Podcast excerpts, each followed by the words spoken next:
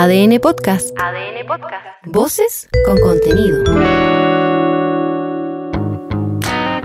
Hola, soy Leo Honores y te invito a hacer una pausa necesaria para conocer los temas que están marcando la agenda hoy.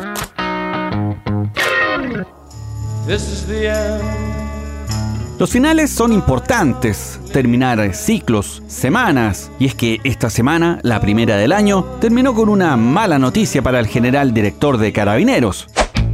Después de algunas dudas, finalmente se confirmó que será formalizado. La fecha será el próximo 7 de mayo. Ese día, el máximo jefe policial deberá presentarse ante el séptimo juzgado de garantía de Santiago para conocer los cargos que imputará la Fiscalía en la investigación que se inicia por las denuncias de distintos excesos de carabineros ocurridos en el marco del estallido social. Y digo excesos porque en un momento se hablaba de hechos aislados, pero se trata de golpizas, detenciones arbitrarias, casos de lesiones oculares, un largo etcétera, que incluso podrían catalogarse dentro de vulneraciones de los derechos humanos. Asimismo, junto con el general Yáñez, también serán formalizados los ex generales Mario Rosas y Diego Olate. Recordemos que todos son apuntados por su eventual responsabilidad de mando en los delitos de apremios ilegítimos ocurridos en el marco del estallido social. Y es que tú sabes, Carabineros es una institución jerarquizada, entonces las responsabilidades se escalan. No es como en el mundo civil en donde nadie fue, digo, donde un jefe libra de cada condoro mala decisión. No, no, eso en el mundo militar no pasa.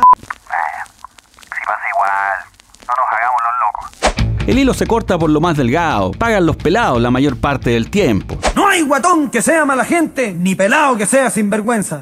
Pero la pregunta es, ¿qué tan factible es que el general Yáñez siga en el cargo estando la investigación en su contra en curso? Este es el ministro de Justicia, Luis Cordero. La formalización, recuerde que es la, formalmente es el medio de comunicación que realiza el Ministerio Público con una persona que está siendo investigada y los delitos que se le imputan.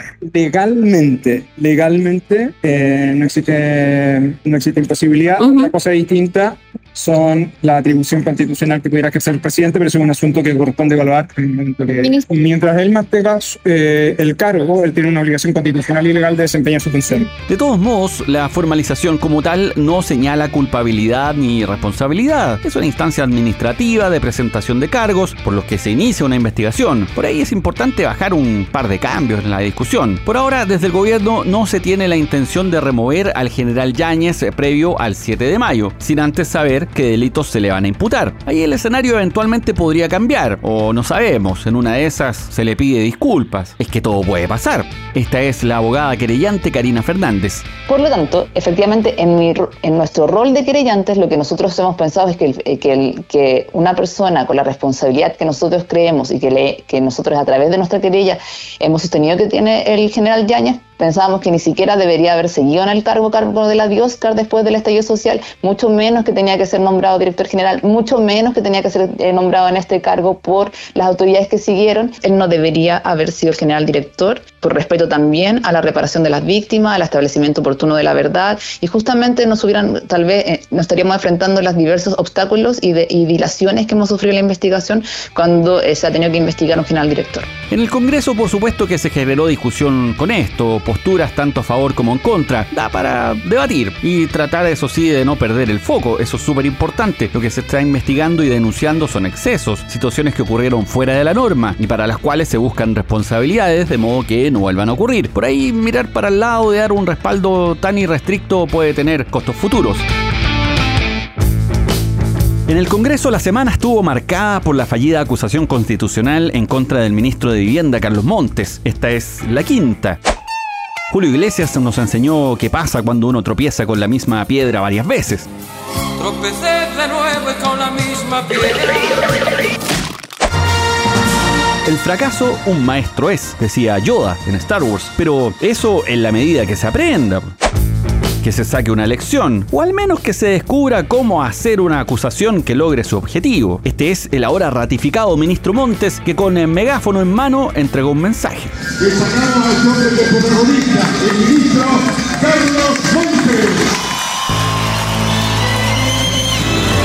las cosas hay que hacerlas en serio, porque esto tiene que ver con la democracia. Tiene que ver con que no se pueda usar sin mayores contenidos de mecanismos institucionales tan importantes como este. Yo creo que lo que hay que sacar como conclusión principal es que tenemos que trabajar con más fuerza que nunca por la vivienda para todas las familias que no tienen vivienda.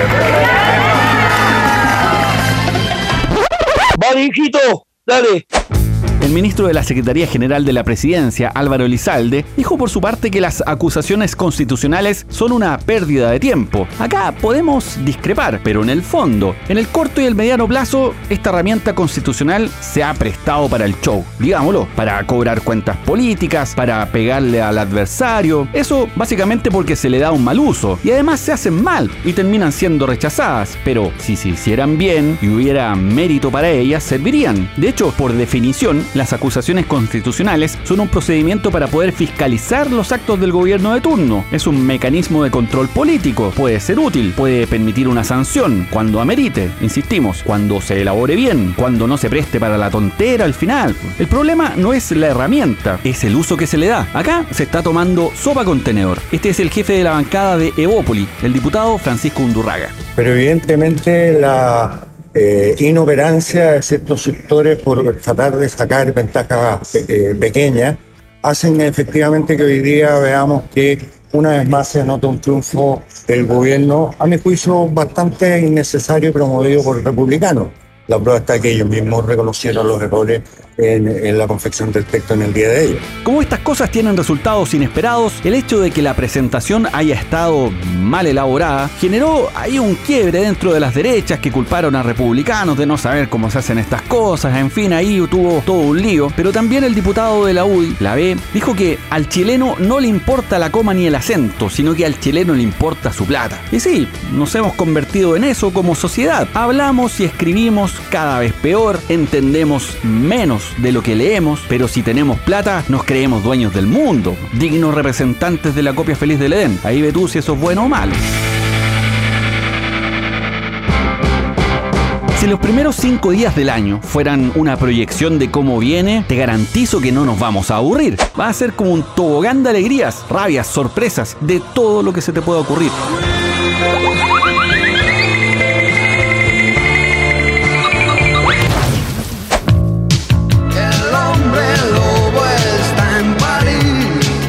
El LOI sigue teniendo nuevos capítulos. El anfitrión de las reuniones de ministros con empresarios, Pablo Salaquet, respondió sobre este tema. ¿Sabes qué dijo?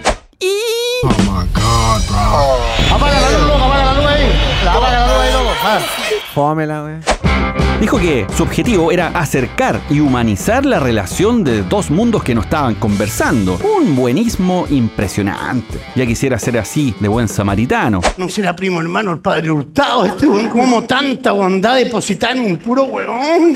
Todos aprendamos y seamos mejores personas. O sea, sí, debiéramos, pero si nos pagan por eso, reconozcamos nomás que estamos haciendo lobby y listo, y nos evitamos sacar a pasear a la perdiz. El ministro de Economía, Nicolás Grau, fue consultado por las reuniones en 24H y esto dijo. Yo nunca he tenido eh, una, una, conversación de ese tipo con alguna industria pesquera. Todas las conversaciones con la industria pesquera, por lo sensible que es el tema, porque estamos presentando una nueva ley que viene a reemplazar una ley que tiene casos de corrupción que no solo fueron denunciados, sino que fueron sancionados penalmente por nuestra justicia. Y por lo tanto es muy importante que exista total transparencia. Entonces la transparencia de este proceso, que ha liderado el proceso el subsecretario Sala, se ha cuidado durante este año y medio que hemos estado, o dos años casi que hemos estado trabajando en la, en la nueva ley de pesca, y jamás hemos tenido ninguna reunión con eh, industrias pesqueras en que hablemos de la ley de pesca en esos términos. Digamos que más sabe el diablo por viejo que por diablo. Y el lobby, si quería comerse a la abueli, debería haber tomado nota igual, o declarar el intento Digo, a la luz de la manzanique escoba que quedó, quizás sí se justificaba ministro. Además, ¿cómo a ningún asesor se le ocurrió que podía ser mal visto juntarse con empresarios que son partes interesadas en temas de carácter económico nacional? Digo así como una duda peregrina. De esas que le vienen a uno, como por ejemplo al acordarse si apagó la luz o no antes de salir.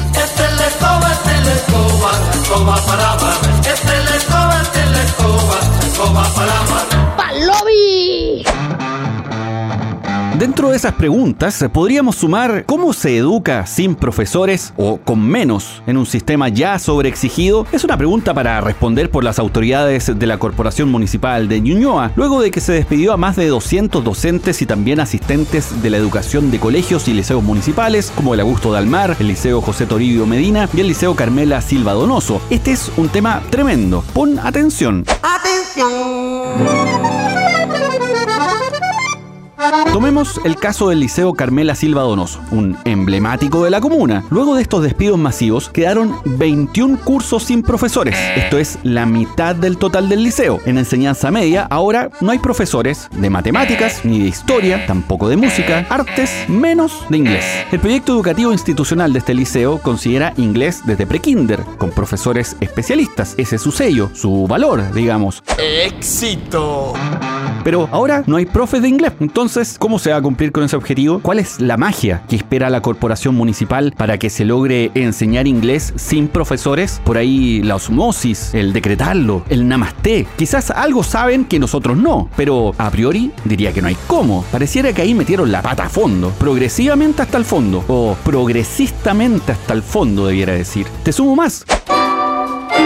Tampoco quedaron educadoras diferenciales. Con eso, los 200 niños y niñas que eran parte del programa PIE, que es el programa de integración escolar, quedan en el aire al no tener profes especialistas. Se despidió además a las dos psicólogas, así que la opción de mantener el plan de convivencia escolar o abordar situaciones complejas, bien gracias. Vale, chao.